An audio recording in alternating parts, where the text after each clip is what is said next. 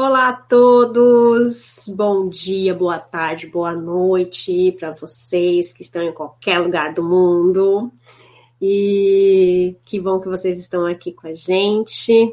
Não sei quantas pessoas estão, porque até agora não apareceu aqui para mim, mas vi que o Dani já escreveu, minha mãe, a dona Rê. É, que bom que vocês estão aqui com a gente. Ah, José também. É, que bom, logo aparece aqui o número para mim, daí eu, eu, fico sabendo a real mesmo do que está acontecendo. Olha lá, eu de novo deixei o som aqui ligado e todo mundo pegando tudo isso com o delay que eu estou falando. É, gente, muito obrigada por estarem aqui comigo. E hoje a gente vai falar sobre a série Vida Após a Morte, é, que está no Netflix. E se você não assistiu, vai ter spoiler, vai ter muito spoiler, porque a gente vai falar mesmo tudo o que aconteceu na série. E a gente vai querer comentar cada detalhe. Então, se você não assistiu, mesmo a gente dando os spoilers, é legal você assistir, porque ela é bem interessante. E hoje eu conto com duas pessoas muito especiais.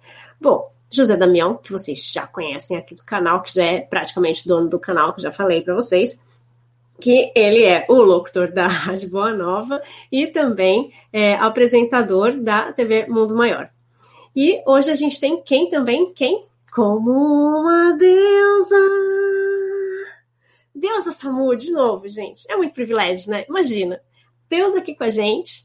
A deusa, para quem não conhece, é psicóloga clínica hospitalar, pós-graduada em tanatologia, pela USP. Ela é comunicadora da Rádio Boa Nova também e da TV Mundo Maior. Então, vou trazer essas duas pessoas muito especiais aqui para falarem aqui com a gente. Olá, Damião! Olá, Deusa! Sejam muito bem-vindos ao meu canal. Olá, Tatiana! Olá, Deusa! Que bom estar junto com vocês aqui. Que bom, que bom. Gratidão, gratidão. Bom, gente, então hoje a gente vai falar sobre a série que foi lançada no dia 6, né? E como a gente é bem freak, a gente já assistiu toda a série né? para falar um pouquinho com vocês sobre ela. Oi, Marcela, a Marcela está aqui com a gente. A Clau, a Maria. A Marcela, é... ela é plateia paga, né? Não conta para ninguém. A Marcela, para quem não sabe, é minha filha adotiva que mora em Barcelona.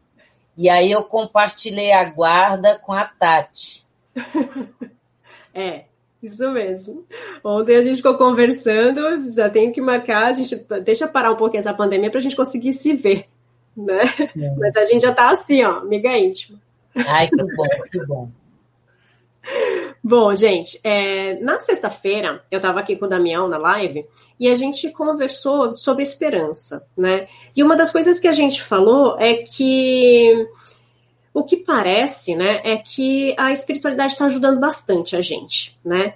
E que hoje também uma grande mudança que a gente sente, e eu ainda falei para o Damião, não sei se é porque eu vivo nessa bolha, ou não sei se isso é minha bolha, ou se isso realmente é uma coisa que está crescendo, porque é, estão se falando muito mais sobre espiritualidade. Então, chegou no final do ano, lançaram um desenho que fala sobre espiritualidade, que é o Soul, da Disney Pixar, e depois, no dia 6, agora de janeiro, no dia de Reis, lançaram essa série que fala de vida após a morte. Então, a gente não sei se a gente está vivendo nessa bolha ou se é, realmente o mundo está falando mais sobre espiritualidade, né, Deus? O que, que você acha? Olha, eu quero dar um alô para o meu amigo querido Damião. Nós estamos há quase um ano sem nos abraçar, é, sem estar juntos fisicamente, mas o coração sempre unido e a gratidão imensa é, por tudo, né, Damião? Deus abençoe você, a sua vida.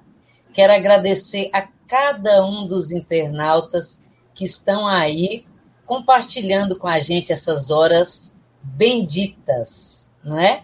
é abençoar essa internet que tem sido uma ferramenta maravilhosa para que nós continuemos levando a todos os cantos é, o Evangelho de Jesus, tentando fazer jus ao ide e pregai o Evangelho a toda criatura. Então, eu diria, não é, Tati, que tem aquela aquele estudo do Evangelho que uma ideia está no ar. Então, parece que nós estamos com essa ideia de espiritualidade no ar. E aí eu, a propósito, comprei uma camiseta que agora eu não tiro do corpo, gente. Olha que legal. Eu vou, eu vou levantar para vocês. Tá bom. Ai, meu Deus, eu não estou conseguindo. Pera, não, deixa eu, eu saio daqui para você, você mostrar, peraí. Ah, tá, sai. Eba! Kardec, Kardec. Olha! Que linda! Então, por que, que eu vim com essa camiseta? Porque faltou Kardec no, no na, série. na série. Aí eu pensei, bom, já que faltou Kardec na série, eu levo Kardec para os comentários. Eba! e aí, gente, eu queria já começar dizendo para cada um de vocês que estão aí, porque eu cliquei aqui para ver os comentários, e já tem aquele comentário famoso que está rolando aí no, no, mundo todo, né? Em quem já assistiu, sei lá se no mundo todo, mas aí nos países onde foi lançado, né? É, Cadê Kardec? Cadê Chico Xavier? Cadê o Espiritismo? Então, alô, alô, você que está aí. Deixa eu te contar uma coisa. A série é uma série americana que trata da ideia e dos estudos da vida após a morte. E não sobre espiritismo. É uma série espírita, ok? E outra coisa, ontem eu estava num grupo de estudos, um grupo abençoado, que eu faço parte, é, que, é, que é conduzido pelo César Perry, com, com quem eu aprendo muito e eu reverencio todo esse aprendizado, e nós falávamos justamente disso, que é, por ser uma série americana, dificilmente eles vão contemplar essas questões, digamos assim, anglo-saxônicas, não é? Então, gente, vamos, vamos lembrar disso? A série não é espírita. A série não é sobre Kardec, sobre o espiritismo, sobre Chico Xavier, ok? Não. É um estudo deles sobre a vida após a morte uma mostragem de alguns trabalhos científicos na área e uma mostragem do que eles entendem, do que eles é, apresentam lá sobre mediunidade. É isso, tá bom? Sim, é, esse foi o primeiro ponto, né, que a gente precisa deixar claro, que não é uma série que fala sobre o espiritismo. Muita gente me perguntou, muita gente né, ficou com medo, muita gente me questionou algumas coisas, né? É uma série muito interessante, sim, né, para nós que somos espíritas e para quem não é, por quê? Porque ela mostra uma série de estudos que se fazem cientificamente para é, a gente ver essa questão da vida após a morte. Esse é o tema, vida após a morte. Não estamos falando de dogmas, não estamos falando de religião, não estamos falando né, de, de espiritismo. Então, claro, né, quando a gente assiste, a gente está esperando né, até algumas coisas de falar, ah, será que vai falar? Eu fiquei o tempo inteiro, será que vai falar alguma coisa de Kardec? Será que entra alguma coisa de espiritismo? E não, na verdade, não era esse o objetivo da série mesmo, era eles mostrarem os estudos que estão sendo feitos, né? E é uma série que eu acho que vale bastante a pena. Para quem está entrando agora, entrando agora, se você não assistiu, a gente vai dar vários spoilers aqui, já avisei desde o começo. Viu, viu Tati? Tem alguém aí, o Vladimir, falando que é um documentário. É um documentário e é uma série, Vladimir, porque o que, o que é série? É, é todo documentário, todo trabalho cinematográfico que é, obedece uma sequência de assuntos, uma, um, uma sequência de assuntos que vão complementando um ao outro. Então, tá tudo certo. Pode chamar de série, pode chamar de documentário, tá tudo bem. Sim, aqui a gente fala que é uma série documental, né? É. né? E bom, vamos lá então, falar então dos episódios porque o primeiro episódio ele fala sobre o, o, nome dele, né? Traduzido ficou como Relato dos Ressuscitados, né? Sim. Então ele fala de EQM, que é, é experiência quase morte. É, Para quem assistiu as lives que eu fiz aqui, com a live com o Dr. Jorge Daher, a gente falou sobre esse tema. Aliás, com o Dr. Jorge Daher, a gente falou de todos os temas que tem nessa série. Ele é uma pessoa que estudou é, cientificamente todos esses casos e ele faz esses estudos com base nos estudos médicos. Então, ele foi, pegou 9 mil estudos do mundo inteiro que falam sobre é, a existência dessa consciência fora do corpo, ou seja, da existência do espírito para nós, né? Espíritas, né? A gente vai falar que isso é o espírito, né? Para as outras, é, para as outras ciências, né? Seria essa consciência fora do corpo que fala aí na, na série. Né? Então, ele faz esse estudo e dentro desses, é, desses 9 mil estudos que eles acharam que são estudos científicos na área da medicina, ele pegou 2 mil para estudar. Então, ele fala sobre EQM, que é a experiência quase morte, fala de pessoas é, que veem é, espíritos antes de morrer, né, nesse pré-morte, né? É, também, de morte, né?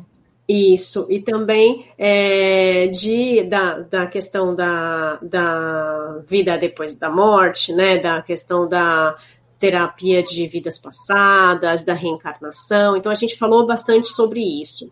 Né? Então, a primeira, o primeiro episódio, ele fala de experiência quase morte, né? E, e que essas pessoas mudam as suas vidas, né, por causa disso, né? São pessoas é, que têm uma experiência, né? Elas é, morrem, né, por alguns segundos que sejam, e elas têm uma experiência diferente. É, você quer falar alguma coisa sobre isso, Damião? Olha, é, é, todo, todo esse trabalho, primeiro, a primeira parte, né, Deus, Deus já pegou de forma é, brilhante, lembrando né, que não é, não é Espiritismo, não é Kardec. eu, eu vejo assim, primeira parte, né, Deus, a Tatiana, vocês estão nos acompanhando. É lindo demais ter a oportunidade de aprendizado por que não tem espiritismo? Porque, de repente, tem essas experiências quase morte, né, Deus? O quanto é importante você conhecer. Sabe? Ah, ah porque não está falando uma coisa, uma realidade nossa, mas é uma realidade do mundo. Então, é importante que as pessoas possam estar conhecendo. Porque são muitos esses relatos, e o filme mostra, de, de EQM, Tatiana, é, é, é, muito interessante, porque de repente, são, a partir disso, né? Inclusive, eu queria que a Deusa até falasse um pouquinho, porque tem um livro, a Deusa conhece, teve presente no lançamento do livro, com, que conta um pouco dessas histórias. Eu passo a bola para Deus ali depois disso, mas eu acho que o que vale a pena da série é isso: é essa introdução do conhecimento, né, Deusa? Eu acho que esse é é um ponto que começa, né, Deusa? Sim, eu, eu acho bacana a gente fazer é, obedecendo né, a sequência. A primeira parte, a, a, o primeiro episódio, trata basicamente de EQM. EQM, que é a experiência de quase morte, é um dos pioneiros no mundo foi o Dr. É, o Dr. Raymond Moody, né? É, o doutor Ian Stevenson, ele, ele estudou casos de reencarnação. Então, ele é um dos maiores estudiosos. E o doutor Jim Tuck, que aparece na série, inclusive, é o discípulo que hoje está dando continuidade ao, aos os estudos do Ian Stevenson. Mas o doutor Jim Tuck, ele não estuda EQMs, ele estuda casos sugestivos de reencarnação. Então, a gente fala do Dr. Jim depois, né? Sobre a EQM, é, aquele caso que aparece ali, ilustrativo, na série, tem um livro. E olha só, gente, a curiosidade que eu acho bacana a gente compartilhar é que aquela moça, ela é médica e ela, a religião dela é uma religião que é, me parece que é adventista, não é? Então é uma religião que não acredita em reencarnação, é, que alguém tenha outras vidas. Então eu achei muito interessante, por quê? Porque ela vivenciou a experiência, ela como médica ela entendeu a gravidade do caso, então como que ela poderia retornar, né? E quando o doutor Raymond Moody classificou o que seria uma EQM, ele enquadrou alguns, alguns, é, algumas características para a pessoa, para considerar que a pessoa teve realmente uma EQM. E aí, aquela senhora lá da, da, da série, ela fala sobre a sensação de estar inserida no todo. Então, essa é uma das características, não é? Ela falou sobre é, um amor, um sentimento de amor que invade, de aceitação, um amor incondicional, é outra característica das chamadas EQMs, como o Dr. Raymond Moody classificou lá no início dos seus estudos, não é? E a outra questão, ela é, não queria voltar. E eu não sei se vocês lembram, a gente vai ter que dar spoiler mesmo. Ah, eu já falei, pode dar spoiler. Olha, eu acho fantástico. Por quê? Porque quando ela vivencia a EQM, lá do outro lado, ela fica sabendo que o filho dela vai desencarnar. Só que ela, só que eles não dizem quando. quando? E aí ela fica esperando, né? Ela, vi, ela vivencia aquela angústia de, de aproveitar ao máximo o filho, porque em breve, entre aspas, ele morreria. E aí, segundo ela, quando ela deu aquela relaxada, tipo assim, ai, cansei de esperar, não vai ser agora, foi quando ele desencarnou. Eu não sei se vocês vão lembrar, mas eu achei fantástico. Eu trabalho com luto, eu trabalho com pessoas vivendo perdas, eu trabalho com pessoas vivendo experiência de quase morte. Eu trabalho com pessoas que têm visão de leito de morte. Então, aquela frase dela, ali no final do, do primeiro episódio, eu achei muito importante para que a gente lembre. Ela disse assim: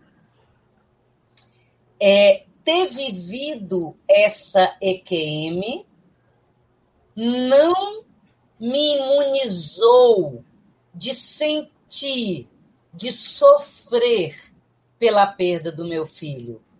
Mas independente de religião, olha só, porque, por que, que ela falou independente de religião? Porque a religião dela não acredita nisso, né? Aí ela disse assim: mas independente de religião, essa experiência me ajudou a saber que um dia eu vou encontrá-lo, que ele não acabou. Nossa, gente, maravilha! Muito bom isso, não é?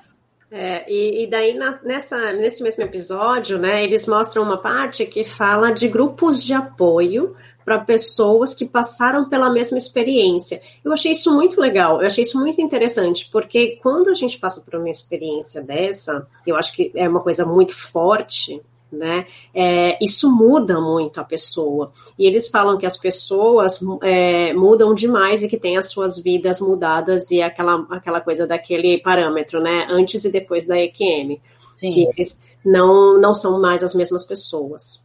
Né? Inclusive são pessoas mais sensíveis, né? É, a, a, muita coisa porque eles conseguem, eles tiveram contatos diferentes, né? E assim, e tem pessoas também nesses relatos, né? Que eles não têm um contato, não, não se recordam de um contato num outro plano, mas que eles viram tudo que estava acontecendo neste plano, enquanto eles estavam ali. Então, é que o relato deles são coisas que ninguém poderia ter contado para eles, né? Eles só alguém que estivesse ali dentro da sala, por exemplo, na mesa de cirurgia, como aconteceu, né, em um dos relatos, é só alguém que estivesse ali que iria ver realmente o que estava acontecendo, né?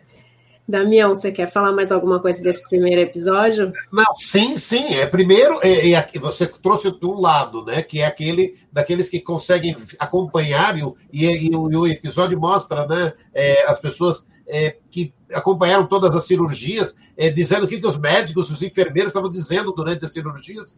Outros que conseguem lembrar do túnel. O túnel é uma, é uma relação muito grande no, na EQM, de de repente as pessoas sempre lembrarem que passaram por um túnel, sempre um túnel é, que, que leva a, a que, que, leva a, a encontrar e sempre é, todos eles relatando parentes muito próximos, né? Parentes é, muito próximos. E essa reunião que você comentou também é muito interessante, porque é uma das horas que ela pergunta ali quem é que já teve é, é, experiência de quase morte ali. Sejam bem-vindos todos.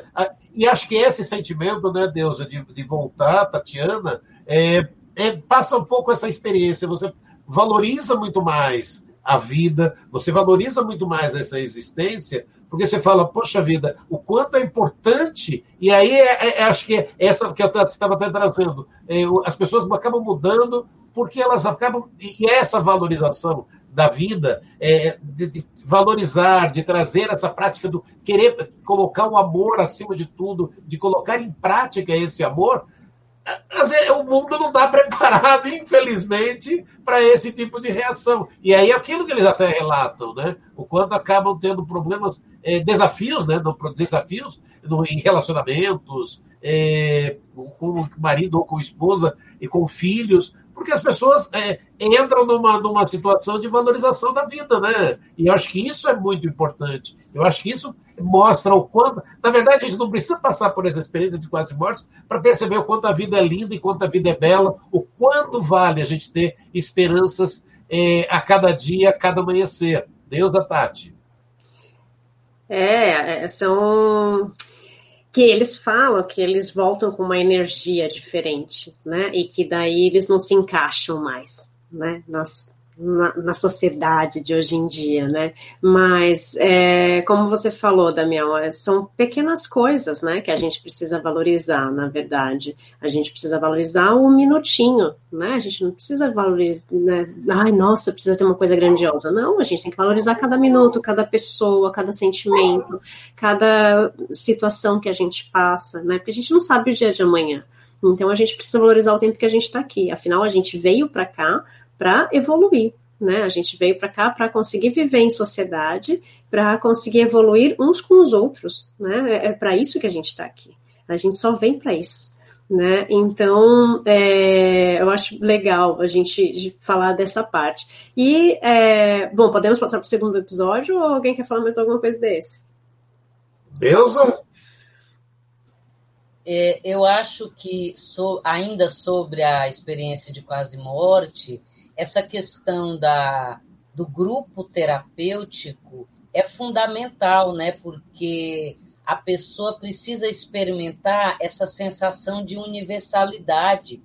É, quando ela fala como ela se sentiu e o outro fala assim, eu entendo, entendo, porque ele também sentiu, né? E uma questão muito interessante para a gente pensar é, que nós estudamos, André Luiz fala muito na sua obra sobre a questão do tempo, que o tempo é muito relativo quando a gente pensa na questão do plano espiritual, né? E aí, nesse sentido, nos relatos de EQM, é, a gente vê isso, né? É, ela falou que foram alguns segundos, só que para ela durou assim muito tempo mas foram minutos, segundos, né? Isso é bem interessante para a gente pensar. E eu queria também ressaltar o que a Tati falou, é, que de repente a gente não precisa, né, gente, passar por esse tipo de perrengue para valorizar, não é? Valorizar a vida, ser grato pela oportunidade de estarmos aqui, podendo trocar com o outro essas impressões, dizer para o outro que ama, dizer que é grato, não é? Às vezes você pensa em falar alguma coisa para alguém e aí você fala assim: ah, depois eu falo. Não, fala hoje, fala agora. Você não sabe o que, que vai acontecer, não é?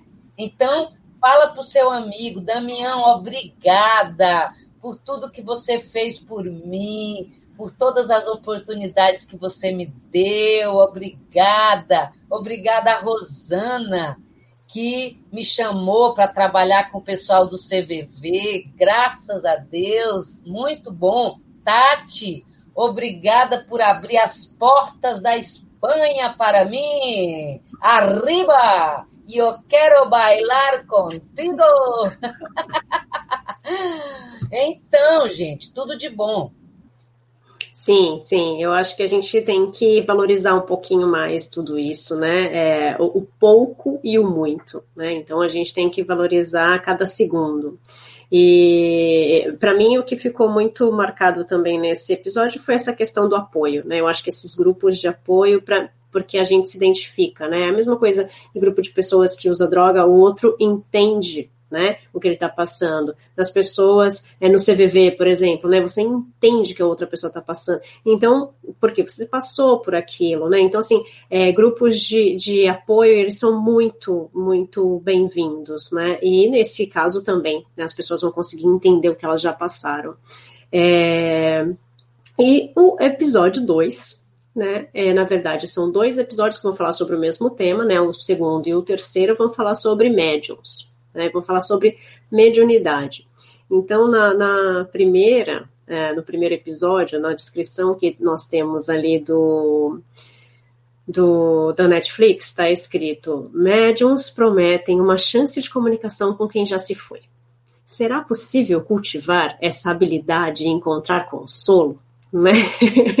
Tô falando igual o Damião agora, só não tenho essa ênfase profissional e essa voz maravilhosa que ele tem. Aí no terceiro, a gente vai juntar os, os dois e o três, porque falam, falam basicamente de mediunidade, né? No terceiro fala, uma médium conduz uma sessão e comove profundamente um estudante. Moldes em gesto de mãos espirituais e, entre aspas, estão espirituais, manifestações físicas dos mortos são analisados. Né? Então, é... vamos comentar aí, né? Aí é que muita gente pensou que estava falando sobre espiritismo, mas não é, na verdade, estou falando de mediunidade. A mediunidade não é uma prioridade do espiritismo, que vamos colocar bem isso, né? A mediunidade, ela existe aí para todo mundo, para qualquer religião, para qualquer filosofia, né? Então, é, não é uma exclusividade do espiritismo. Então, aí todo mundo pensou, ah, a gente vai falar de, de Kardec. Aí eu também tive uma pouquinho de vontade de falar de Kardec não foi dessa vez. Mas, né, quando eles falam, né, até eles não falam de França no segundo episódio, quando eles falam no terceiro, né, a gente foi buscar é, o que aconteceu lá, é aonde, não sei o que e tal. Chega na Europa e fala, na França teve alguns estudos e não sei o que. Eu falei, agora vai falar de Kardec. Aí eles falam de alguns nomes que nós conhecemos, fala de Camille Flammarion, mas não fala de Kardec. Eu falei, tudo bem, tudo bem, não era bem isso que eles queriam. E uma das coisas que me chamou muita atenção é que é, nesses dois episódios que eles falam de, de mediunidade, eles usam a mediunidade exclusivamente para se comunicar com pessoas que já foram, né, que já morreram, vamos falar assim. Né? Então, é, são pessoas que procuram médiums, né, que é assim que é feito em, em muitos países, né, na, na, na Inglaterra é assim, nos Estados Unidos é assim, em alguns outros países também, e é, buscam essas pessoas para dar notícias né, de como estão essas pessoas num outro plano. Né? É, não é o que a gente conhece no Brasil, não é o que nós fazemos no Espiritismo, né, tal e qual ali, mesmo porque todas as pessoas que aparecem ali nos vídeos, elas fazem isso e elas cobram, elas ganham dinheiro com isso, né? E isso veio muito de encontro porque eu voltei a reler Mensageiros, né? Agora, essa última semana. Aí eu falei, gente, tudo que eu tô lendo, porque no Mensageiros eles falam sobre os médiums, pessoas que vêm com a a missão de serem médiums para vir, vir aqui para a Terra para auxiliar as pessoas como médiums e que fracassam muitas vezes porque vão cobrar, porque utilizam mal a mediunidade, né? Então, é, para nós no Espiritismo, isso tem uma visão diferente. E, bom, e depois fala, tem uma parte de escola aí que eu entro depois. É, Damião, Deusa, quem queria comentar primeiro isso aí? Não, deixa eu só falar uma coisa. Por exemplo, primeiro, quando a gente fala dos médios, e, e o filme são. O seriado são dois, são dois, é, o dois e o três falando de médios, me traz muito, de novo, né? Como é importante você ver, conhecer. Faz sentido para você, Tati? Faz sentido para você, Deus? É o que eu estou trazendo aí mensagem. O tempo todo, aqui, os médios lá, faz sentido para você? Eu, olha, estou te trazendo tal informação, faz sentido para você? O tempo todo. Mas é o jeito que eles trabalham, é, eles têm essa forma. Para nós aqui, o quanto a gente sabe, né, dentro da doutrina espírita, o trabalho de um médium, é, a importância desse trabalho, né, de, de, trabalhar, de ajudar as pessoas. A gente vai, é, é, é bom para a gente lembrar do trabalho do Chico Xavier. Quando eu vi os médiums lá, eu lembrei do Chico Xavier, é, de todo o trabalho. E que ele, veja, se a gente tem. É, é, a Tatiana estava falando do, do, do livro do, do livro que ela está relendo agora. Mensageiros, é, André Luiz. Mensageiros de André Luiz. Aí você vai parar e falar, Chico fez uma série de obras né, com o Emmanuel, com o André Luiz, mas depois parou tudo para ficar consolando as pessoas, para trazer carta de consolo às pessoas. E aí você vai perceber o quanto isso é significativo e importante. O Chico já sabia dessa importância e falou: Meu, agora eu quero me dedicar a isso. Fiz todo um trabalho que me pediram que a espiritualidade queria. Agora deixa eu, deixa eu fazer essa partezinha que é muito importante. E o, o trabalho dos médios, ele é importante aqui para nós. E aí, de novo, o quanto é importante fazer o curso dos médios, fazer o curso, ter o, e saber detalhe, de novo, o próprio livro dos médios diz, né? Para baixa bola, é, não fique enchendo a bola dos médios, não fique achando que os médios são tão especiais, porque eles são seres humanos e podem falhar a todo instante. Fala, Tati, fala, Deusa. Não, você falou da, da questão do, do Chico, né? É a comunicação com os mortos, né? O que ele fazia era dar comunicação para as pessoas, só que de uma outra forma, né? Não é como aparece no, no vídeo, mas é o mesmo trabalho, né? Que ele fazia é a comunicação com as outras pessoas que, que já estão do lado de lá. Deusa. Então, é, nós aprendemos na doutrina espírita, lá no livro dos médiuns, que todo aquele que sente em um grau qualquer a presença de espíritos é por isso médium, não é? E aí nós aprendemos que existe a mediunidade de prova, a mediunidade é, é, natural e a mediunidade de prova, né? É, mas a gente precisa lembrar de novo que não é uma série espírita. Então, a, é uma série americana. É, a mediunidade de Chico Xavier, que para nós é uma grande referência e nós devemos ser bastante gratos, a mediunidade de, de Francisco Cândido Xavier é uma mediunidade com Jesus, balizada por Jesus como referencial, o Evangelho de Jesus como regra de conduta. Então, dá de graça o que de graça recebeu, não é?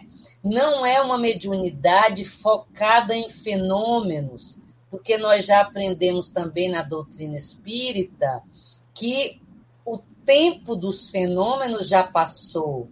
Precisava lá no início aqueles fenômenos para a gente acordar. Então, vamos olhar para os dois episódios que falam da mediunidade ali, vamos olhar pensando nesse viés americano, pensa, tentando pensar, tentando entender a partir da lente deles.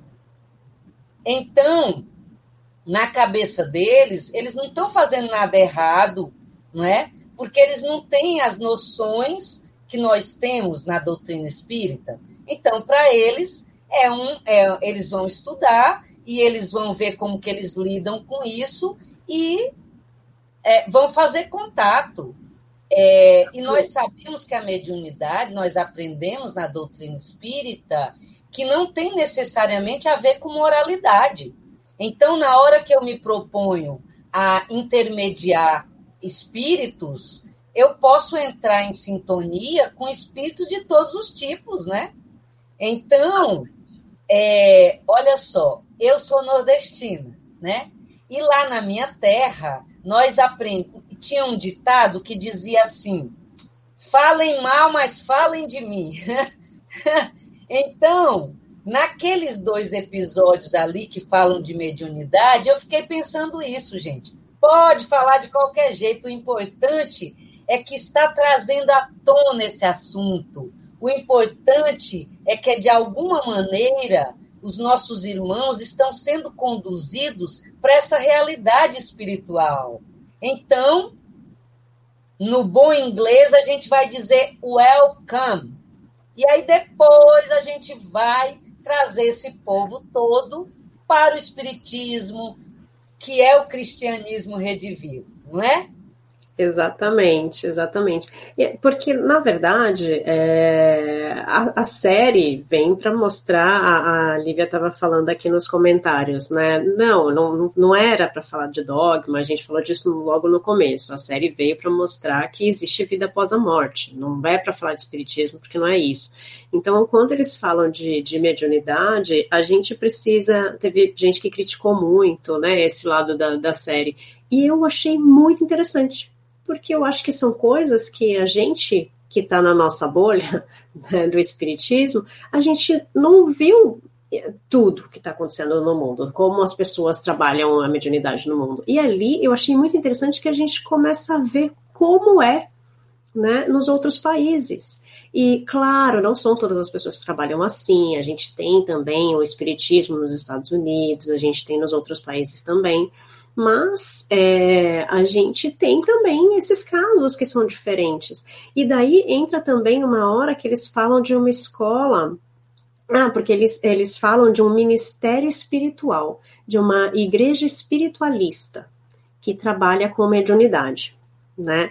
É, igreja espiritualista. Aí eu falei, nossa, que engraçado isso, não conhecia, né? E a gente no Brasil, por exemplo, é, em algumas partes do mundo, acho que hoje em dia até em todos os países, ou a maioria deles tem, os centros espíritas, né? É, na série eles não falam nada disso, não mostram exatamente como é o lugar, mesmo porque na série eles mostram algumas pessoas que trabalham em casa, né? Você vai na casa da pessoa, você paga a pessoa ali e fala, olha, eu quero uma, uma mensagem da minha mãe, eu quero uma mensagem do meu pai. Tem um moço, inclusive, na série que eu achei muito interessante, que ele vai em todas as pessoas que ele conhece, todos os médiums, né? Ele, ele fala, não, mas eu quero saber, eu quero estudar, eu quero não sei o quê. Então ele não fica feliz de saber uma mensagem do pai, ele quer várias, né? Então, é, eles, não, eles falam da, da mediunidade e eu achei legal porque quando eu comecei a ver, no começo eu fiquei assim, nossa, né, tal, comecei meio que a julgar, né? Depois eu falei, não, eu tenho que ver sem julgamentos, porque a gente precisa entender como é né? Então a gente não precisa falar, ah, mas tá errado. Não, será que tá errado? Para eles não tá. Então quem sou eu para julgar?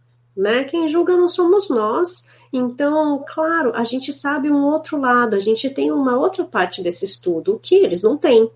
Né? Então, a quem muito foi dado, muito será cobrado, né, gente? então, a gente, a nossa função é passar o que a gente sabe para as outras pessoas também né? E inclusive quando a gente fala de estudos, né, tem uma parte na série que eu fui especular, né, é, que ele fala de uma, um retiro de formação de médiums na Holanda.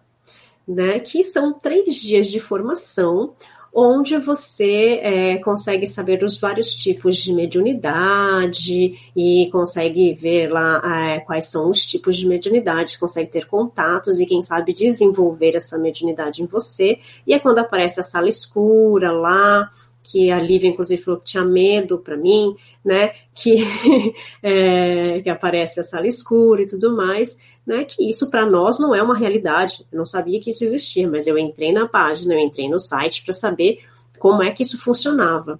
E eles cobram é, 485 euros, né, das 5, 500 é, euros, mais ou menos, é, por esses três dias de formação de mediunidade.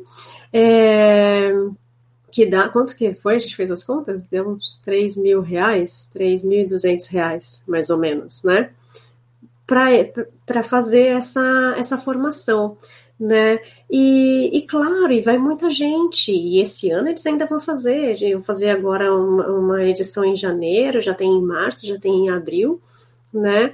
E eu achei muito interessante. Claro, não é uma coisa que nós compartilhamos, né? Nós não faríamos, né? Nós como espíritas, bom, respondo por mim, né?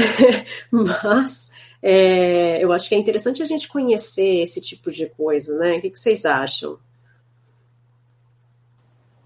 Nós, na doutrina espírita, é, vamos lembrar de novo, né, gente, que a série não é uma série espírita. Alguém falou aí, a Lívia, né, que não era os médios da série não eram voltados para a espiritualidade. Eram sim, porque o que é espiritualidade? é tudo que você usa para transcender. Então, eles eram voltados, sim, não é? Eles só não são espíritas. Isso é importante a gente entender. E o centro lá, a, a escola lá de é, espiritualista, sim. O que, que é espiritualista? Allan Kardec nos ensina que para tudo que é novo, um nome novo. Então, para nós adeptos do espiritismo, nós somos espíritas ou espiritistas, não é? E o que é espiritualista? É toda aquela religião, toda aquela seita, toda qualquer é, é, agrupamento de pessoas que considerem que há algo após a morte. Então, qualquer lugar que estude qualquer coisa que haja após a morte é um lugar espiritualista, né? Então é bom a gente lembrar disso.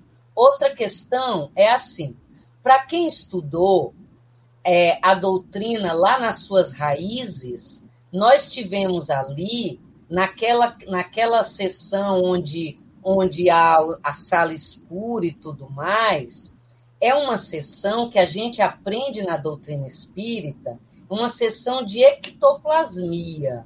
Então, para que se produza algum tipo de efeito físico, precisa precisava sim ficar escuro, porque a luz vai atrapalhar o, o fenômeno e tudo mais. O que aconteceu ali é que não houve fenômeno físico, houve só uma, é, uma psicofonia, não é?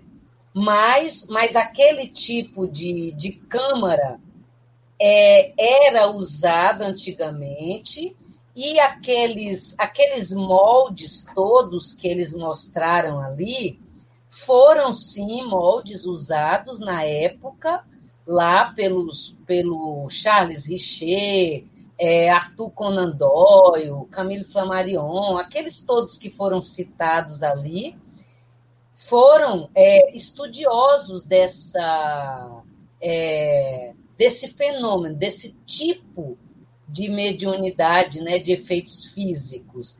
Ali não tem que ter medo, né? Quando a gente estuda, quando a gente aprende, a gente não há o que temer. Eu costumo dizer para as pessoas, eu pergunto às vezes para as pessoas, escuta, você já leu em algum lugar que alguém viu um espírito, caiu duro e morreu? Não, né, gente? Então, então não tem que ter medo, né? É estudar, conheceis a verdade e ela vos libertará, não é? Então, outra coisa que é bacana a gente entender é assim: as pessoas que procuram aqueles médiums, gente, são pessoas em sofrimento, igual a gente. A gente em sofrimento, aquele senhor lá que vai para tudo que é canto atrás de um, de, um, de um consolo, isso acontece com a gente também. Isso acontece. Tinha, na época de Chico Xavier, tinha gente que ia em todas as caravanas, entendeu? Era de carteirinha, entendeu? Então, assim, vamos falar sério? Você acha que a gente também, você nunca passou uma perda? Então, a gente não deve julgar, né? Ele está desesperado, ele, o pai dele morreu, gente. E ele adorava o pai dele, então ele queria saber. Aí, quando alguém deu uma pista, onde tinha um médium lá, ele ia atrás, porque ele queria mais. E olha só, tem um momento lá que ele fala, ele fala com todas as letras, que, que ele sente uma, uma sensação viciante. Ué, quem que não sentiria, gente? É, porque olha só, os espíritos, eles não ficam falando um, um, uma lauda, eles falam uma, uma ou duas palavrinhas, entendeu? Aí você fica doido querendo saber mais, mais, mais, mais. Então, normal, tudo isso.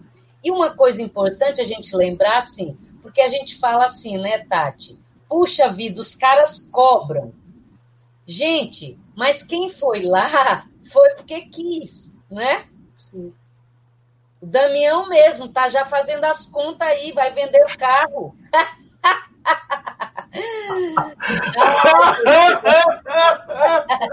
Você gastou de 500 euros para poder ir para viajar para a Europa para poder saber isso, tá vendo? Pois é, pois é. Então, olha só, a pessoa que está indo, ela está em sofrimento, ela, ela quer saber alguma coisa e ela se propõe a pagar.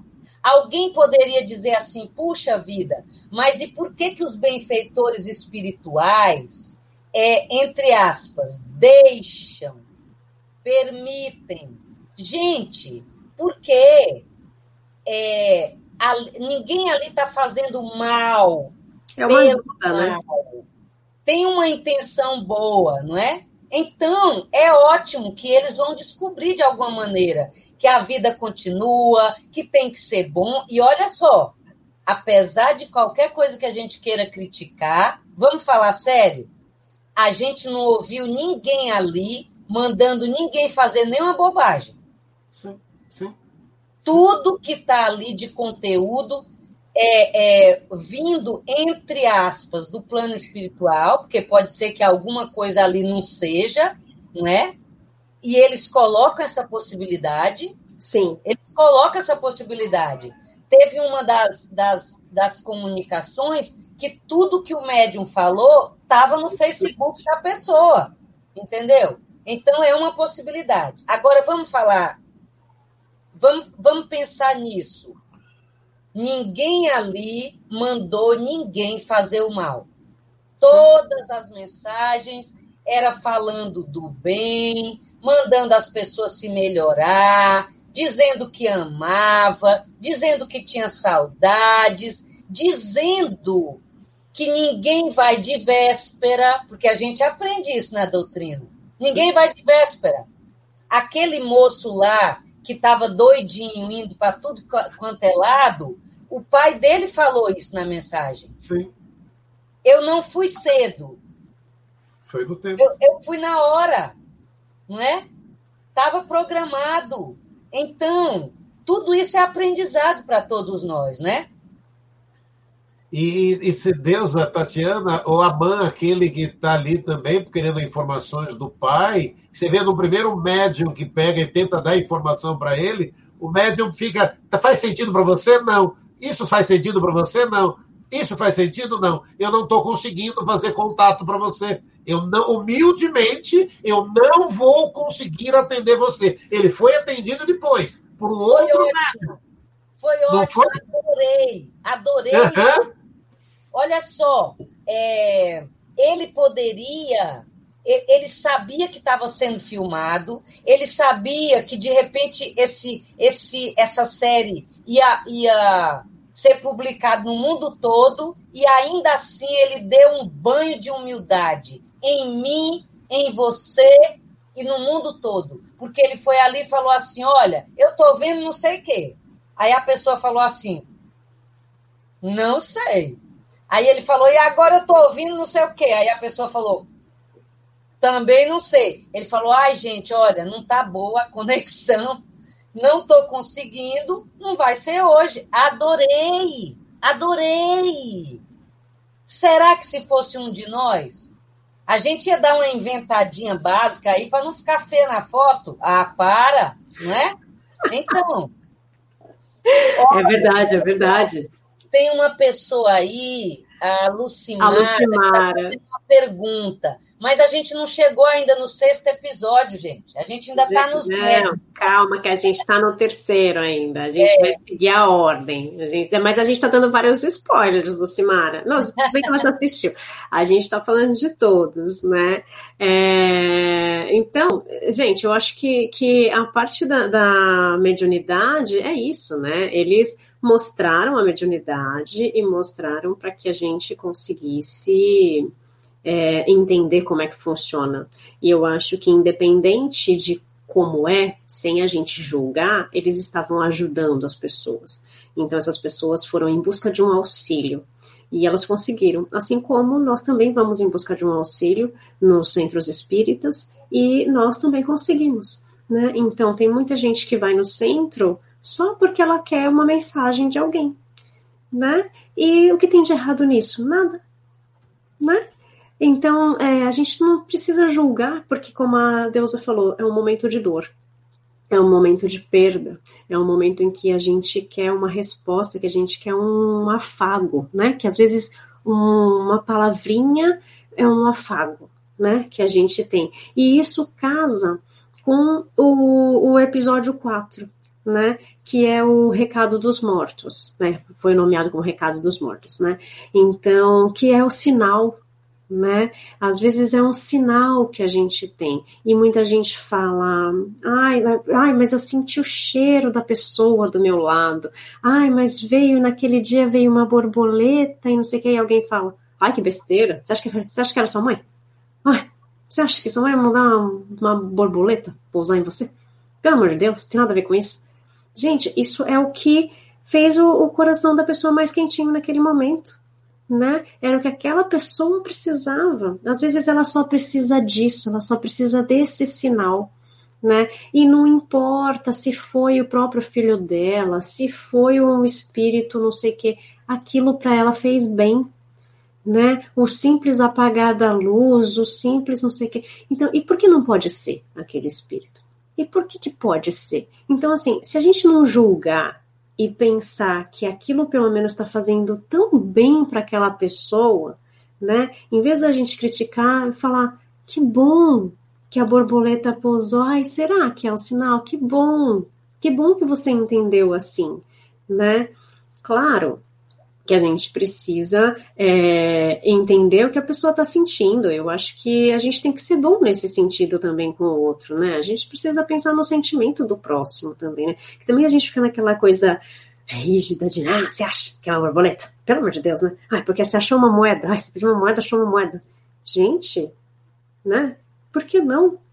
Né, Damião? Sempre faço essa pergunta, por que não? Né? Por que não? Por que não? E aí eu vejo também aquilo que é, é, é, é até simples. É, de novo, é o que a gente já falou nos médios, no relato é, do, de EQM, é uma palavra de consolo.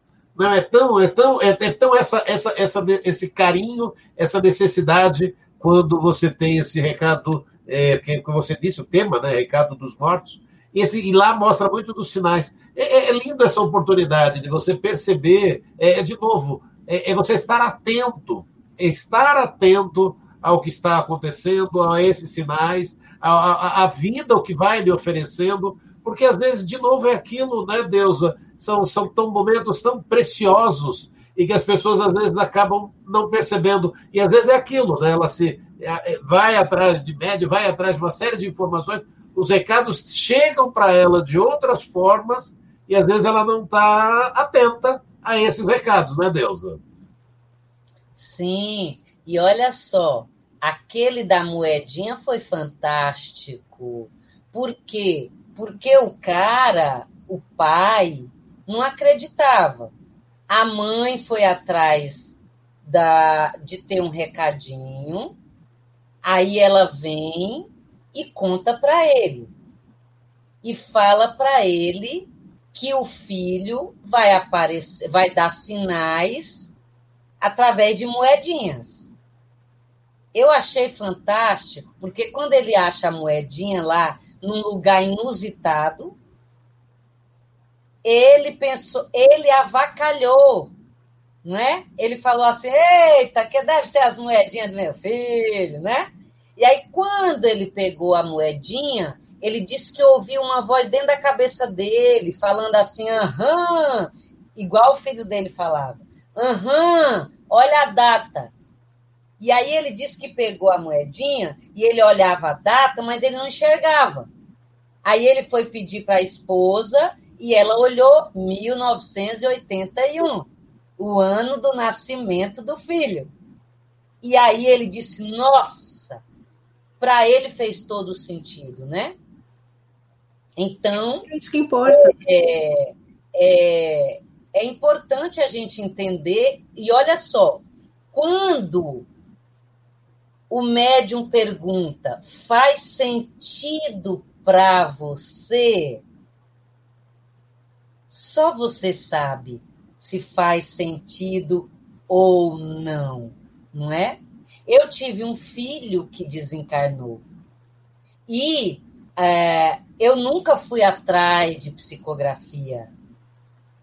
E a psicografia que eu recebi dele, sem ter ido atrás, a primeira frase da psicografia, ele dizia assim: Mãe, não doeu. Fica tranquila. Olha que interessante. Eu, eu na época, eu fiquei pensando se a cremação, se ele tinha sentido alguma coisa na cremação. Só que eu nunca contei para ninguém.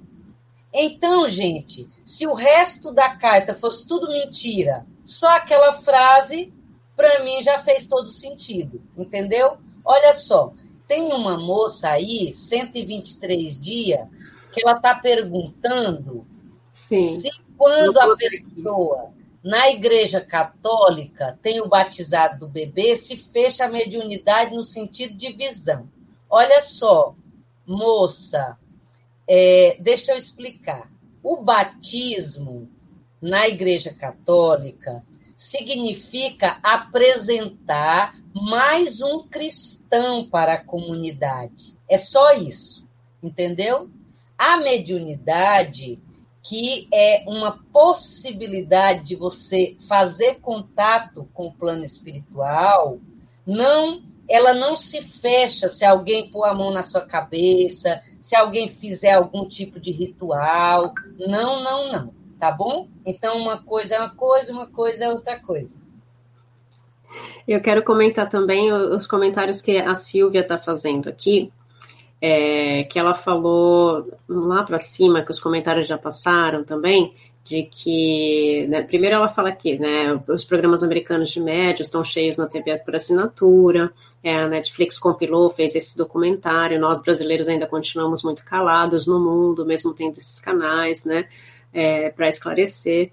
Eu acho que nós não estamos calados em nenhum momento, né, nós temos filmes também espíritas no Netflix, nós temos Kardec ali, né? Nós temos outros, outras produções também que são feitas dentro e fora do Brasil que falam sobre o espiritismo, né? Eu acho que cada um tem o seu espaço eu acho que não é uma competição, né? Eu acho que cada um tem seu espaço e eu acho que o, o legal da gente estar tá debatendo essa esse essa série, né? É exatamente isso. É exatamente a gente mostrar as diferenças e as semelhanças, né? Por que não? Porque eu acho que a gente aprende com as diferenças e aprende com as semelhanças. E eu acho que essa é a riqueza dessa série, né? Porque no começo muita gente meio que ficou meio, ah, e aí, né? É, como, como é, não falou de Kardec, e não sei o quê, começou a falar de espiritismo, daí eu, como, gente, peraí, não é espiritismo, é mediunidade, é não sei o quê. E daí a gente vê a confusão que as pessoas fazem, então eu acho que é, a gente não está calado, eu não acho que, que nós brasileiros estamos calados, e não acho que nós espíritas estamos calados, a gente tem muito material, e eu acho que essa pandemia trouxe mais material aí para todo mundo, para todo mundo poder participar, todo mundo poder é, aprender com a tecnologia, né? Porque hoje muita gente que está na Europa está acompanhando os evangelhos, é, os passes virtuais, está aprendendo com, com a doutrina espírita no Brasil, né? Pessoas que não, não tinham, a gente não tinha esse acesso. Né? Hoje as editoras estão fazendo muito mais e-books para chegar em outras partes do, do, do, do mundo, né? Então hoje eu acho que a gente tem muito mais voz, né? É, e eu acho que isso é, é uma riqueza. Eu entendo assim, é uma riqueza a gente poder entender o que passa nos outros países também, né? Como as pessoas entendem isso. E eu acho que não tem nada errado. Eu acho que cada um vê de uma forma e cada um vive de uma forma. Eu acho que a gente tem um entendimento diferente. E então a gente tem que usar o nosso entendimento diferente é, para o bem do próximo. Né? O que a gente está fazendo aqui é a gente compartilhar o que a gente sabe, né? Para que as pessoas consigam ter também essa outra visão. E daí cada um faz dessa informação o que quiser. Quero usar isso para mim, sim, ou quero não quero usar, tudo bem né? O que vocês acham?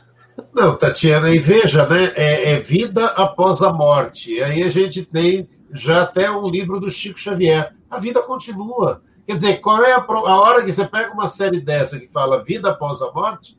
É, a vida continua. Agora, e aí, de novo, né, é importante, eles mostram vários estudos, vários relatos, várias situações, e isso acaba sendo importante porque envolve católicos, evangélicos, é, de outras religiões que até podem não acreditar também muito, olhar e falar, isso é coisa de espíritas, isso é coisa de Kardec, é coisa de Chico Xavier, mas aí a hora que vem um documentário, faz uma reflexão, e nesse momento, né, de novo, é por isso que aquilo que a gente está passando com toda essa pandemia, aqui no Brasil, né, aqui no Brasil já são mais de 200 desencarnados, 200 mil desencarnados, você ter um consolo como esse de que a vida continua, acaba sendo sempre muito importante.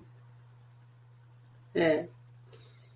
E, e bom, eu acho que essa questão do, dos sinais é algo que a gente sempre busca, né? É, a gente sempre busca uma resposta, a gente sempre busca um sinal, e, e o, o, que quer que seja, né? É, é algo que faz bem, né? Falar, né? ele tá bem onde ele tá, né? Eu, ai, me mandou um recado, né? Pela natureza, me mandou um recado pela moedinha, né?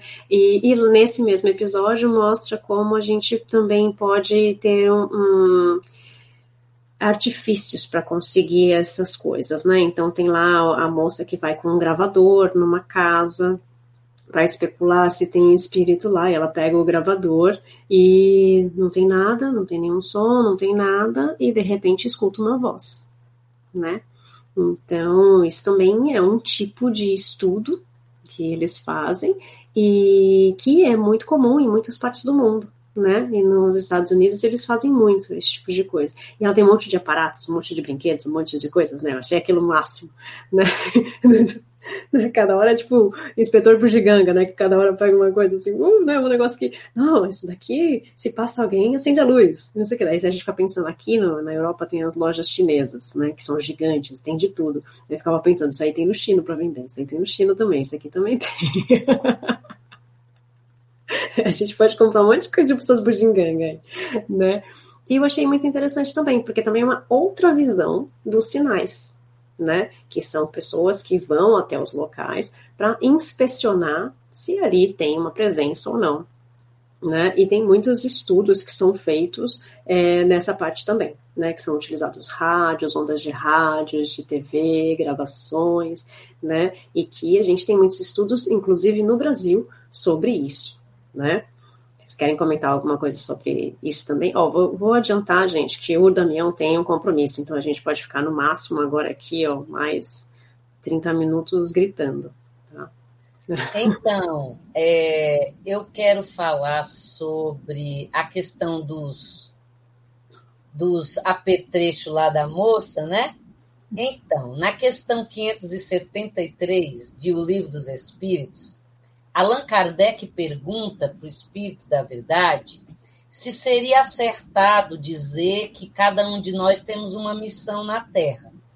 E o Espírito de Verdade responde que sim, que nós temos a missão de sermos instrumentos da evolução uns dos outros.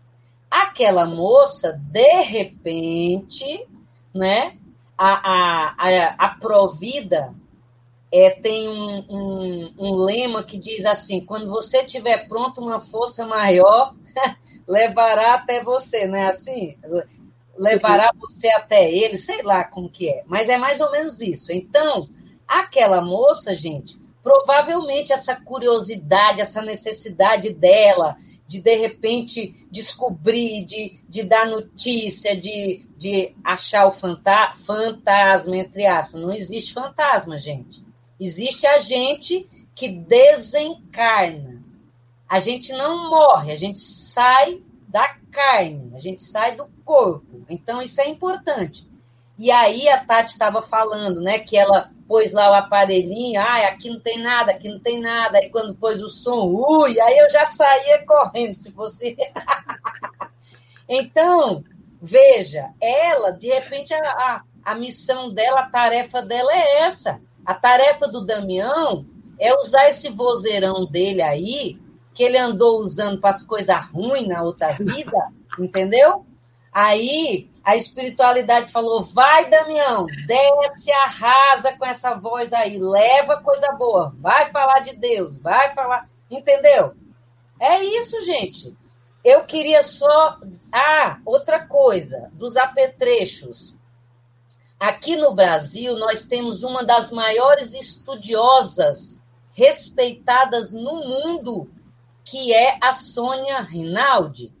Ela estuda transcomunicação instrumental, TCI, entendeu? São é, comunicações que a gente estabelece com o plano espiritual, dispensando o médium, não é? Então, usando aparelhos eletrônicos, conseguindo essa, essa conexão. Quem quiser pesquisar, gente, é só colocar TCI aí na internet, Sônia Rinaldi, é só colocar IPAT, que é o Instituto lá de Estudos da doutora Sônia Rinaldi. Faça isso, maravilha! Vocês vão ver espírito, ouvir espírito, é tudo de bom, não é? Olha só, a Renata Luz é minha ex-aluna e está fazendo uma perguntinha aí. Renata, querida, nós nos solidarizamos com o seu luto. A mãe da Renata partiu semana passada. Renata, olha só, ela está chegando no plano espiritual. Então, a melhor maneira de você ajudá-la nesse momento é pegar a fotinho dela e conversar com ela. Explicar para ela que ela está chegando no plano espiritual, que ela que você que está difícil para você, que talvez vai ser difícil também para ela, que você a ama, que ela deve estar aberta para aceitar as explicações dos benfeitores que certamente estão recebendo sua mãe, entendeu? Converse com ela e diga para ela todo dia que você a ama, que ela receba seu amor e que você não quer incomodá-la, mas que na hora que ela tiver adaptadinha e que ela puder, para ela dar um sinal para você, tá bom? E se possível, você pede um sinal assim, digamos, específico, para você ficar tranquila. Faça isso sem medo de ser feliz, isso não é pecado. Eu fiz isso com minha mãe e foi maravilhoso. Dois meses depois da partida dela, ela veio e falou: Tô te vendo. Adorei. Ai, ai. Isso é ótimo, né? É... Damião, você quer acrescentar alguma coisa? Senão a gente vai passar para o próximo episódio aqui. Vamos pro. Eu vejo vendo gente morta que lembra o sexto sentido, né? Eu vejo gente morta. É o sexto... meme, né? O meme é. do sexto sentido. Eu vejo gente morta, que é o, é o cinco, né? É, então, aqui tem esse, esse, esse título porque fala de pessoas que veem os espíritos um pouco antes de morrer. né? E que o Dr. George Daher falou disso também quando a gente falou aqui na live, né? De que isso é muito comum.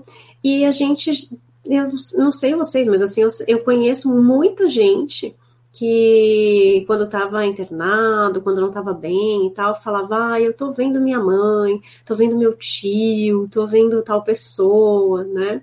Um pouco antes de, de partir. E que isso é muito comum, né? É, queria que vocês comentassem um pouquinho desse quinto episódio. É, duas, tem, é, só até para quem está acompanhando a, a live hoje, a Tati tem falado várias vezes, momentos do Jorge Darren.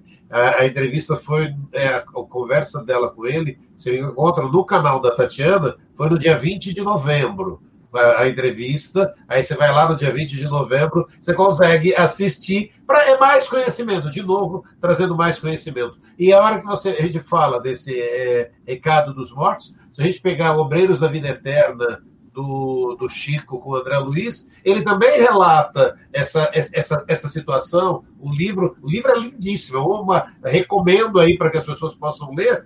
É, é, é ele relata ali exatamente essa situação que muita gente se pergunta como é que acontece esse, esse retorno à pátria espiritual, como é que acontece essa, esse desligamento, essa, essa parte do hospital. E uma das partes mais lindas que eu acho do Obreiros da Vida Eterna é que, de repente, ele vem com, junto com, com o plano espiritual para levar seis pessoas e só cinco vão embora, gente. Olha, tem jeito de não ir, tá vendo? Vai lá ler Obreiros da Vida Eterna e você vai descobrir como é que você paga, o que é, como é que você faz, não, o que a espiritualidade pode fazer, sabe, por merecimento, por uma série de situações em que as pessoas, de repente, não partem naquele momento, que de repente estariam até partindo para o plano espiritual, tem uma prorrogação. Isso, e isso também existe. E tudo isso, essas situações são relatadas no Obreiros da Vida Eterna do Chico Xavier. Fala, Deus.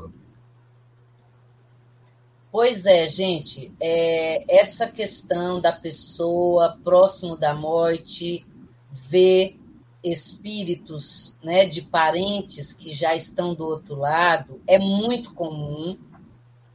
É, isso nós aprendemos é, em tanatologia, que se chama visão de leito de morte.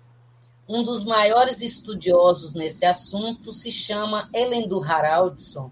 Ele é islandês. E eu não sei se vocês viram, mas ontem, olha só, ontem, aqui no Brasil, aqui em São Paulo, no UOL, é, tem uma reportagem muito interessante.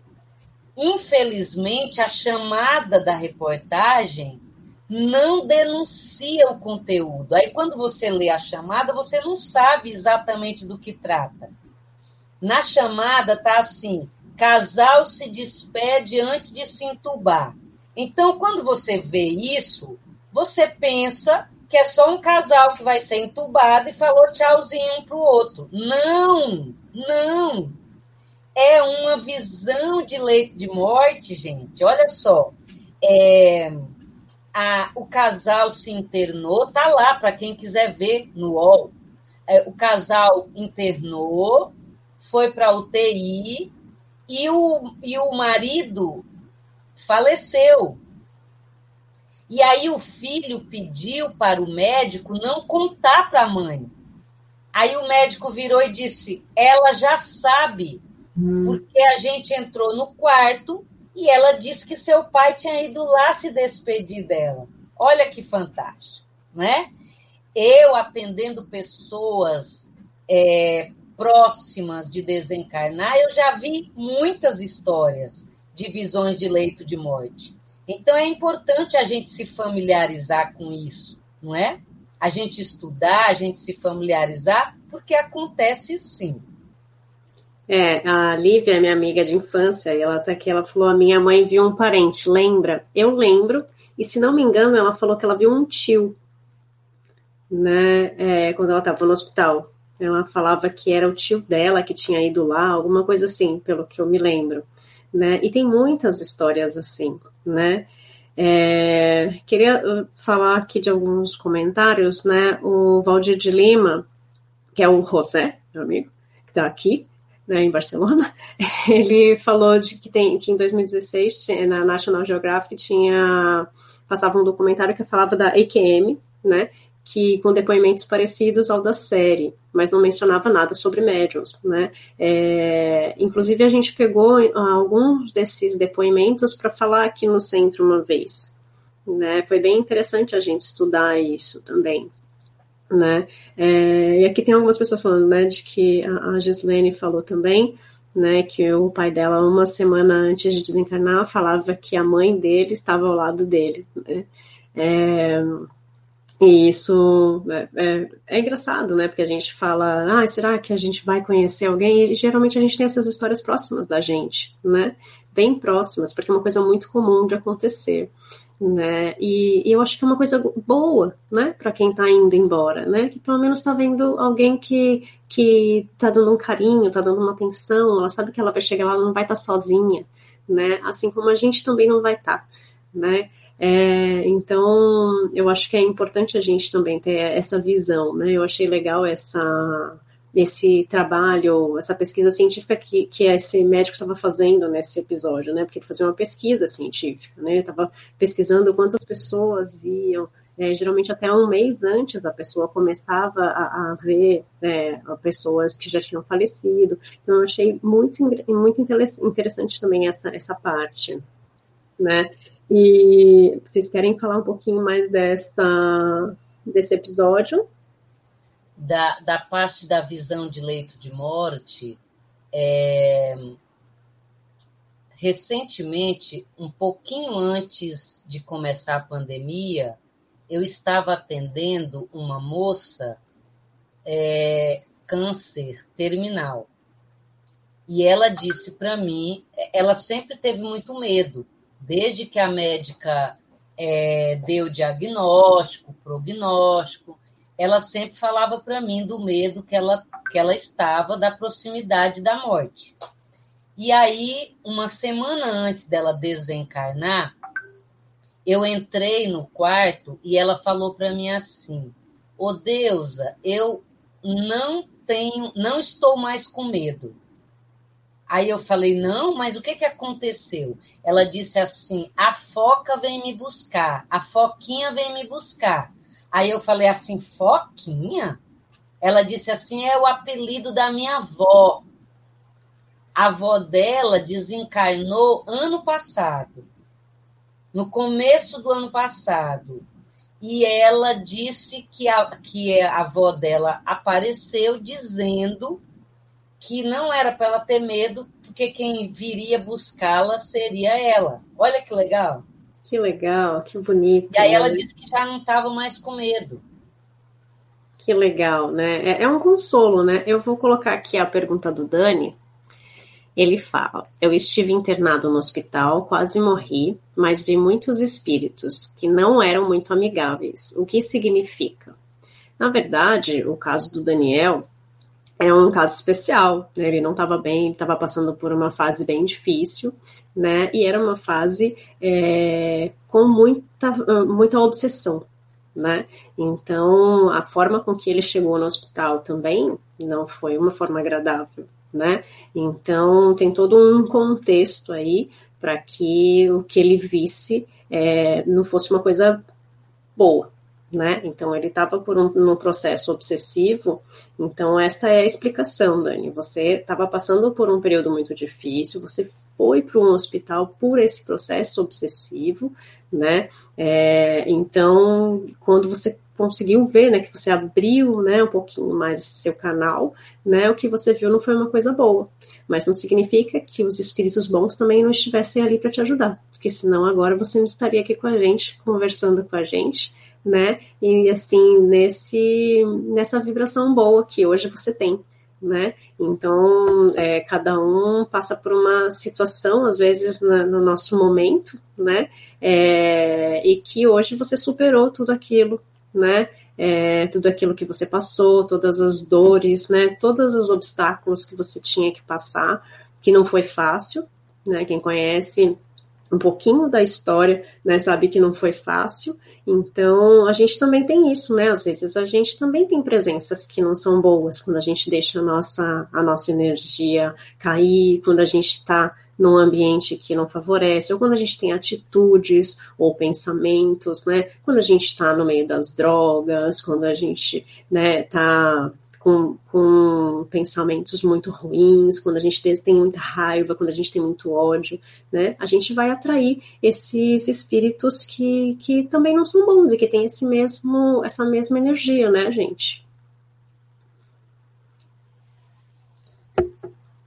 Então, é, bom, quer falar, Daniel? Pode, pode seguir, pode. Tá. É, bom, então, é, vamos para o episódio 6, que é o último, que fala de reencarnação.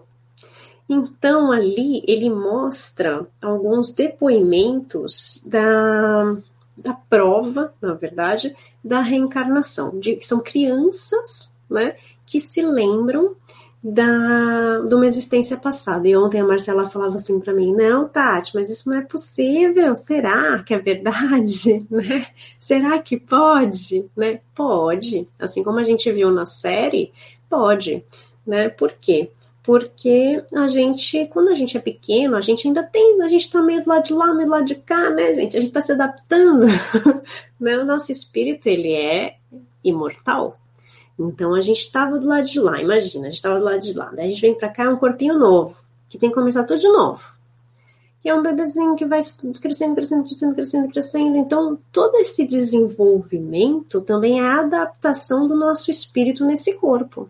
E lembra que todas as informações que nós temos de tudo que nós já vivemos, enquanto espírito, tá ali, né? Dentro daquele espírito.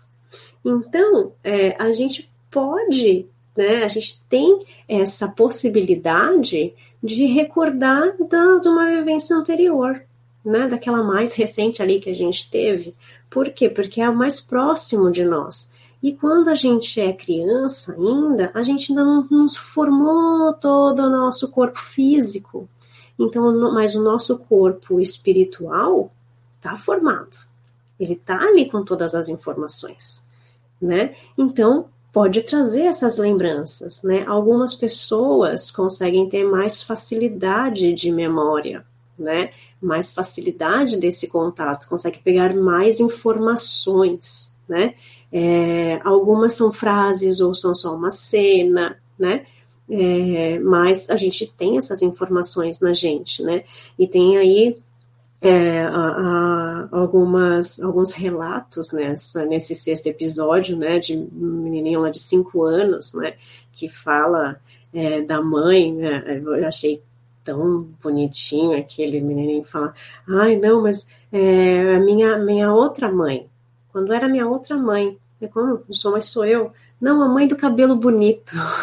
Eu achei tão bonitinho, a mãe do cabelo bonito. Mas era você? Não, quando, quando não era eu, quando era o outro eu. e ele tem a consciência, né? Ele, naquele momento, quando ele é criança, né? Ele tem essa consciência, mas não era eu nesse corpo e não era minha mãe naquele corpo, mas agora essa é minha mãe e eu sou eu, né? É, é, é engraçado isso, né? Essa, esse trocar o chip. E eu achei muito interessante eles trazerem isso também para essa série. O que, que vocês acharam?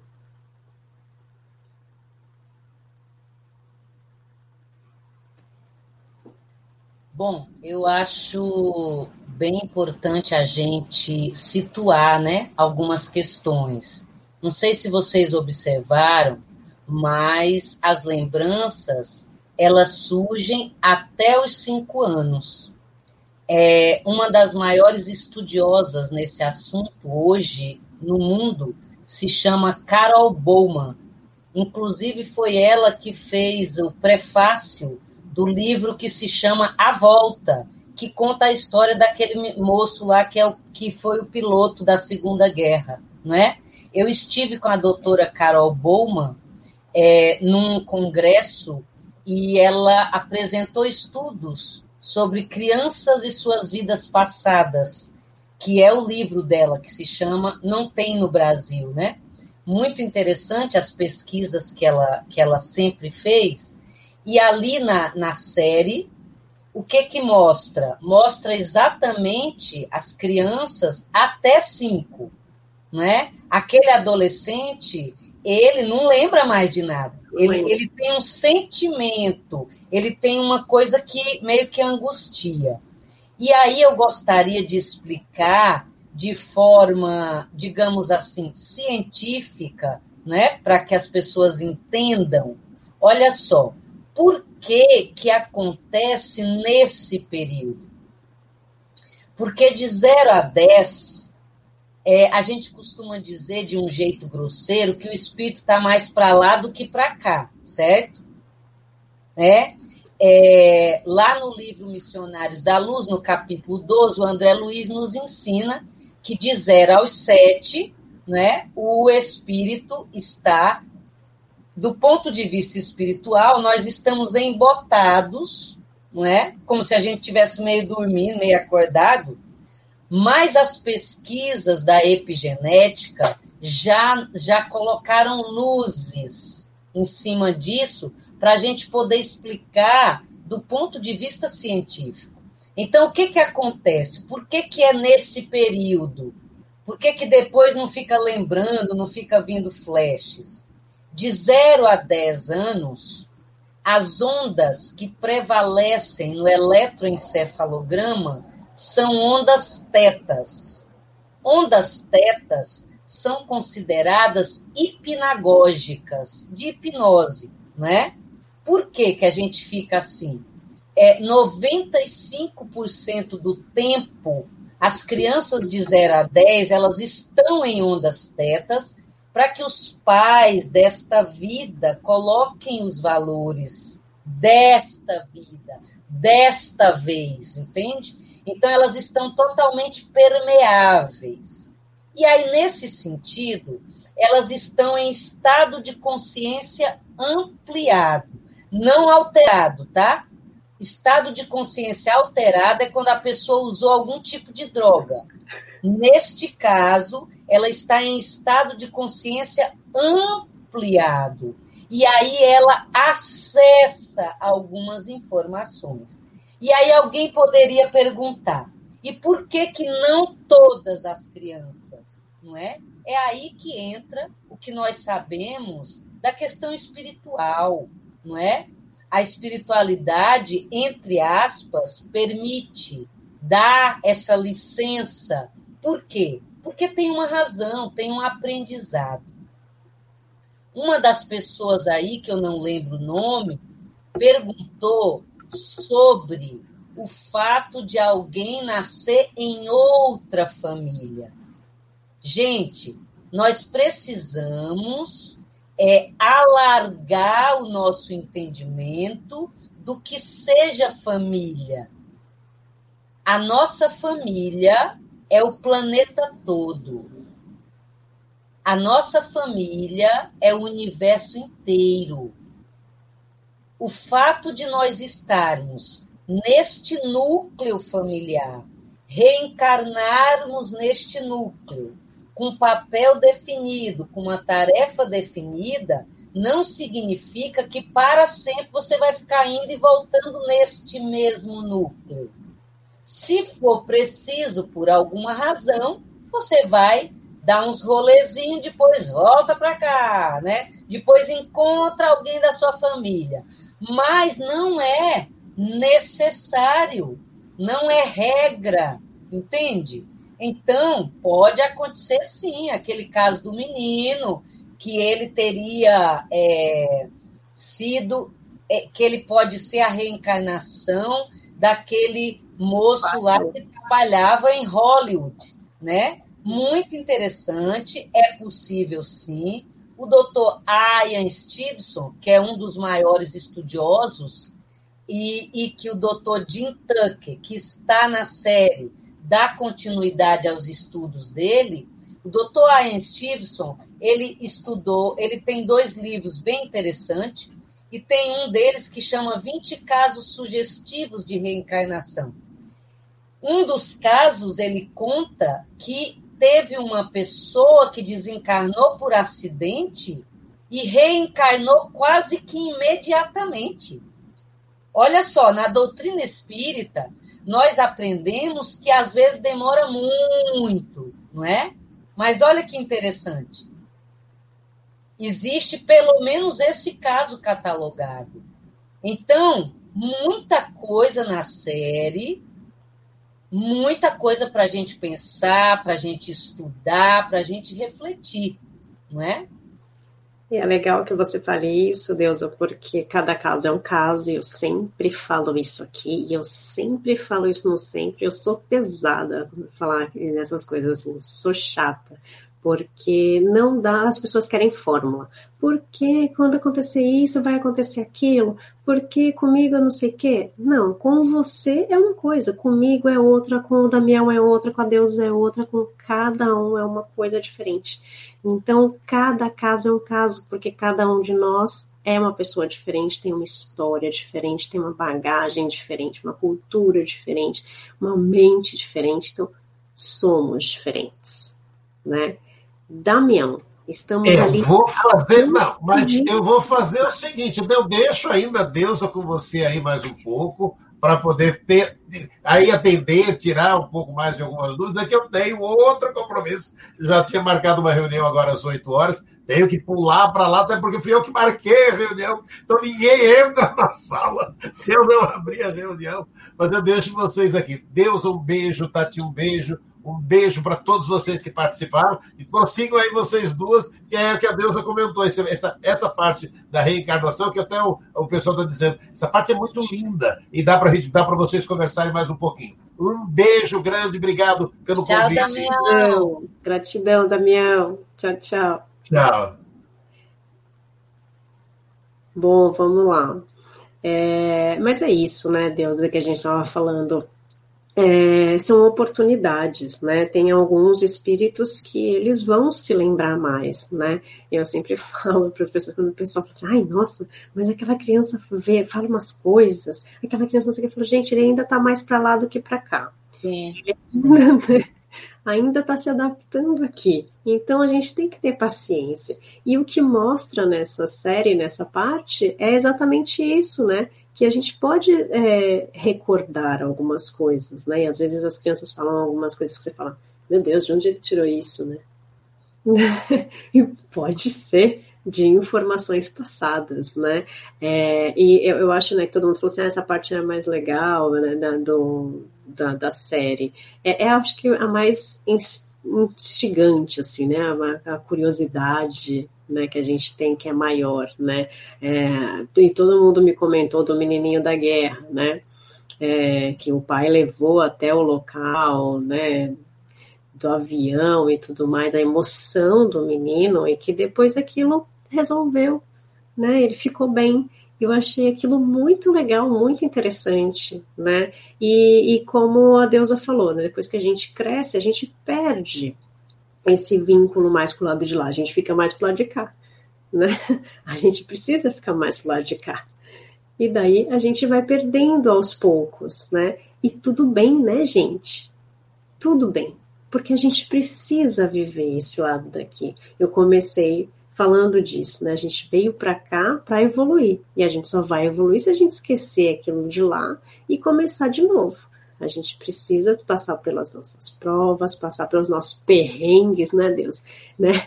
Superar tudo isso, estudar, fazer o bem para o próximo, para a gente ter aí o nosso grau de evolução. Afinal, a gente vem para isso, né, Deus? Exatamente. E, e, na verdade, né, quando ele, quando ele vai lá e é, ele tem aquela catarse, né? e ele disse que chorou bastante e depois daquele choro convulsivo que ele não conseguia parar, ele disse que quando ele voltou para a Terra é, é, como se tivesse fechado uma cortina. É, Paulo de Tarso, apóstolo, tem uma passagem que alguém pergunta para ele: puxa, por que, que a gente tem que passar tudo isso? E ele responde: para que possamos dar o testemunho da verdade, né? Então eu imagino que esses episódios pontuais, né? Porque isso não acontece toda hora com todo mundo o tempo todo. Então, esses episódios pontuais têm aí um recado da espiritualidade, né? Eles têm um propósito para acordar aquelas pessoas, para fazer aquele núcleo familiar despertar para alguma questão importante, não é? Eu não sei quem de vocês leu, mas eu li o livro que se chama A Volta, que conta a história do piloto.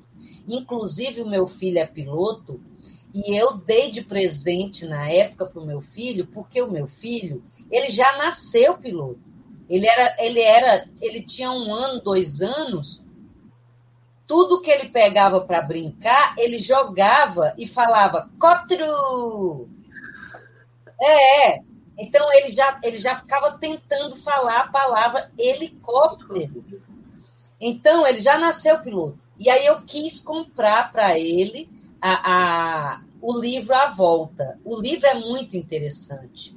Os pais, eles eram de uma religião, é, eles eram evangélicos, e o pai era muito duro.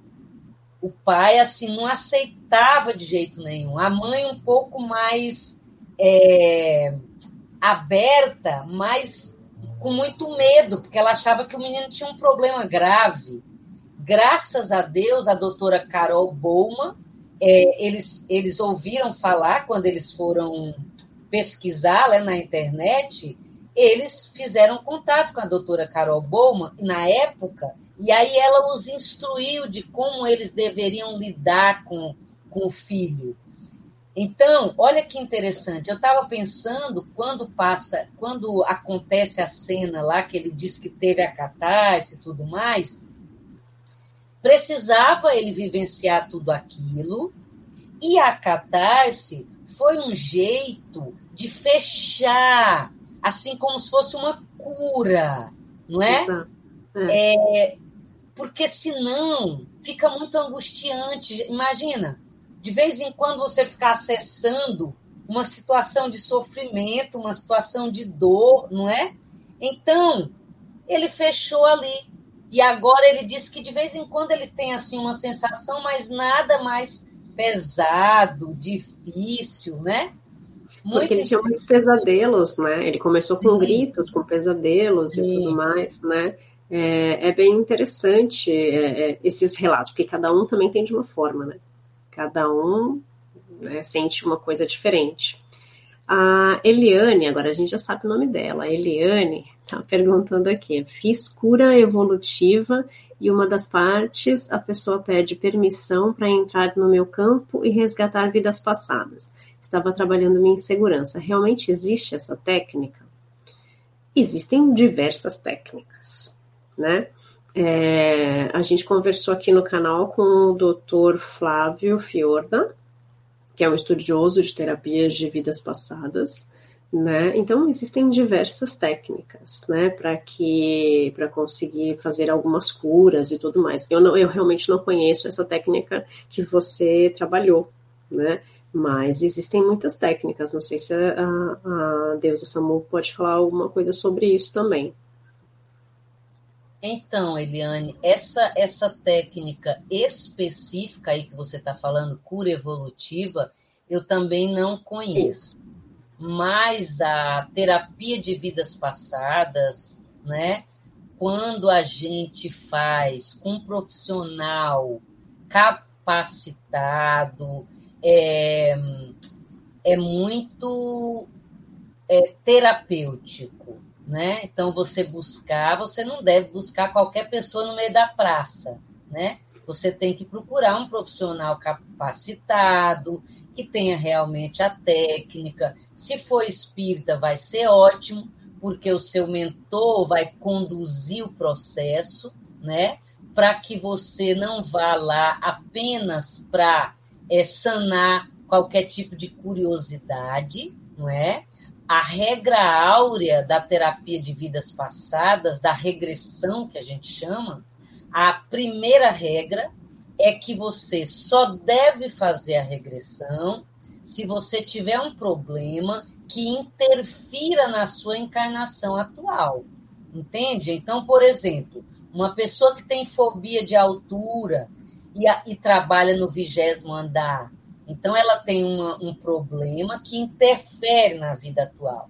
Se você vai buscar um profissional gabaritado e comprometido com esse trabalho, ele vai chamar o seu mentor para acompanhar a regressão, para que ele explore. É, é, você vai fazer uma, regra, uma regressão que a gente chama de focal, porque a gente vai colocar o foco neste problema.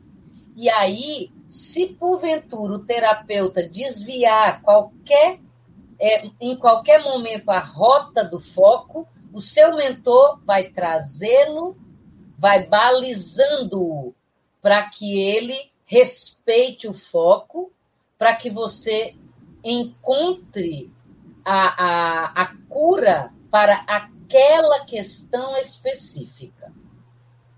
É, na, quando nós conversamos com o doutor Flávio, né, ele explicou isso, falou que não, não existe né, no consultório a pessoa que chega lá e fala, ah, quero fazer uma regressão, uma terapia de vida passada, não sei o é. quê, porque quer saber que eu fui, né? Ele falou, não, você tem algum problema, né? Você está indo num médico, na verdade ele é médico, né? Então, assim, é, ele também trabalha com essa técnica, mas ele é médico. Então ele falou: você vai lá, a gente vai fazer uma anamnese, a gente vai estudar o seu caso e vai ver se o que se o, se o seu problema é um caso em que a gente possa fazer uma terapia de, de regressão, né, de, de vida passada. E daí você faz para resolver esse problema. Né? E daí você consegue descobrir até né, a origem desse problema.